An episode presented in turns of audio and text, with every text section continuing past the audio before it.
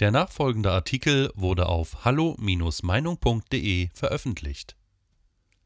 Klartext von Daniel Matisek Der Tod unserer Innenstädte ist besiegelt.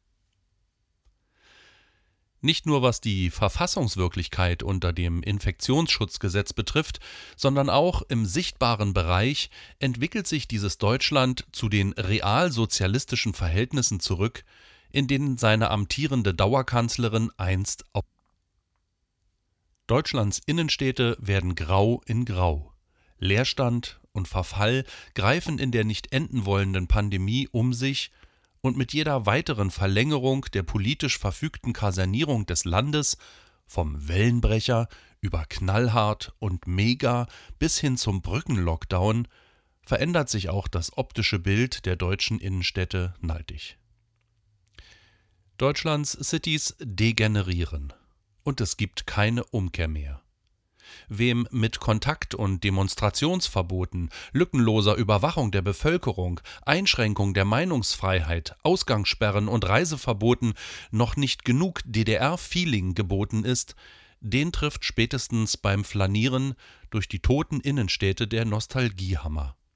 Statt Aufbau Ost heißt es in Corona-Zeiten Abbau West. Genauso wie es die Verfechter des Great Reset, die Aficionados einer globalen Staatswirtschaft und der klimagerechten, elendssolidarischen Enteignung der Massen sich in ihren feuchten Träumen ausgemalt haben, präsentiert sich der verbliebene Restbestand des sichtbaren freien Unternehmertums trist bis trostlos in Gestalt leerer Shoppingmalls, Fußgängerzonen und Einkaufsquartiere. Und das nach nur 13 Monaten Pandemie, mit ihren wiederkehrenden, allenfalls punktuell von augenwischerischen Öffnungsmodellepisoden unterbrochenen Shutdowns, inklusive sonstiger mannigfaltiger Beschränkungen. Woche für Woche schließen weitere namhafte, einst fürs Erscheinungsbild der Innenstädte stilprägende Filialisten und Ketten ihre Pforten vom ortsansässigen traditionellen Einzelhandel ganz zu schweigen, dessen Sterben durch die politischen Harakiri-Maßnahmen Der Trend, dass es in Deutschlandstädten immer mehr so aussieht wie in den Ostblockstaaten der Vorwendezeit, wird nicht nur durch die derzeit zu bestaunenden, teilweise hunderte von meterlangen Warteschlangen vor den wenigen geöffneten Geschäften verstärkt, in denen verbitterte und mutlose Menschen grau und scheu hinter Masken hervorlugen, sondern auch durch die Aussicht auf baldige Lieferengpässe, Inflation und Geldwertung. Statt Opferbereitschaft zugunsten des sozialistischen Aufbaus predigt man heute solidarische Durchhalteparolen im Dienst dem Verfall der baulichen folgt jener der seelischen Substanz oder umgekehrt, je nach.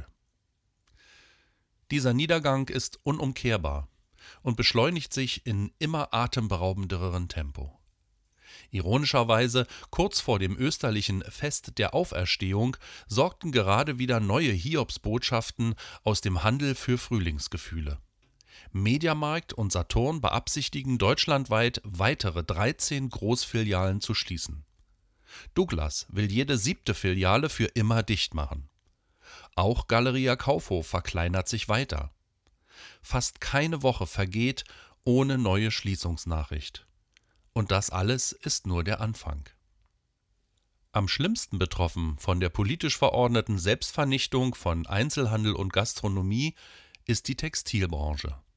Experten fürchten, dass hier bis Jahresende jedes zweite Geschäft aufgeben wird. Und bei alledem sorgt derzeit noch die staatlich weiterhin legalisierte Insolvenzverschleppung dafür, dass die eigentliche Pleitewelle mit den schlimmsten Auswirkungen aufgeschoben wird.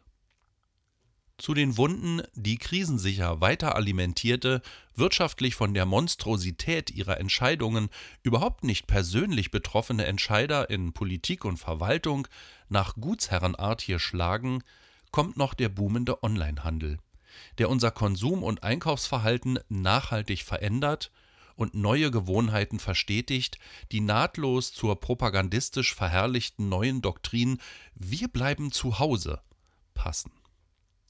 So wird der Ruin des Einzelhandels unumkehrbar. Und Experten von Soziologen, Talkshow- oder Street-Westentaschenphilosophen bis hin zu selbsternannten Zukunftsforschern feiern diese Trendwende gar noch und prophezeien uns zynisch, Deutschlands Innenstädte würden sich in den nächsten Jahren dramatisch verändern durch Verlagerung der Schwerpunkte eine freundliche Umschreibung für eine Degradation bis hin zu No-Go-Areas, sozialen Brennpunkten oder zu Rückzugsräumen prekärer oder krimineller Milieus, etwa der Drogenszene, die dann auch demografisch für unsere neue Vielfalt stehen. Wenn diese Krise je ein Ende finden sollte, dann erwartet uns dort wo einst ein breites Einkaufsangebot von Filialisten, ortsgebundenen, inhabergeführten Geschäften und niveauvollen Nischenangeboten zum Flanieren und Shoppen einlud, entweder gähnende Leere oder ein noch verbreiteteres Angebot von Second-Hand-Läden, Tattoo-Studios, Döner- und Imbissbuden, Wettbüros und Shisha-Bars, als wir es schon vor Corona bestaunen durften. Und da wo in der dann zweiten, dritten oder fünften Pandemie Gesundheitssheriffs durch versiffte Fußgängerzonen patrouillieren und Maskenpflicht sowie Schnelltests überwachen, können wir bestenfalls in unseren Erinnerungen an eine Zeit schwelgen, da Deutschland noch ein liebens- und lebenswertes Land war und noch keine Versuchsanordnung von Quarantänestation und Freilaufpsychiatrie. Weitere Beiträge finden Sie auf hallo-meinung.de. Wir freuen uns auf Ihren Besuch.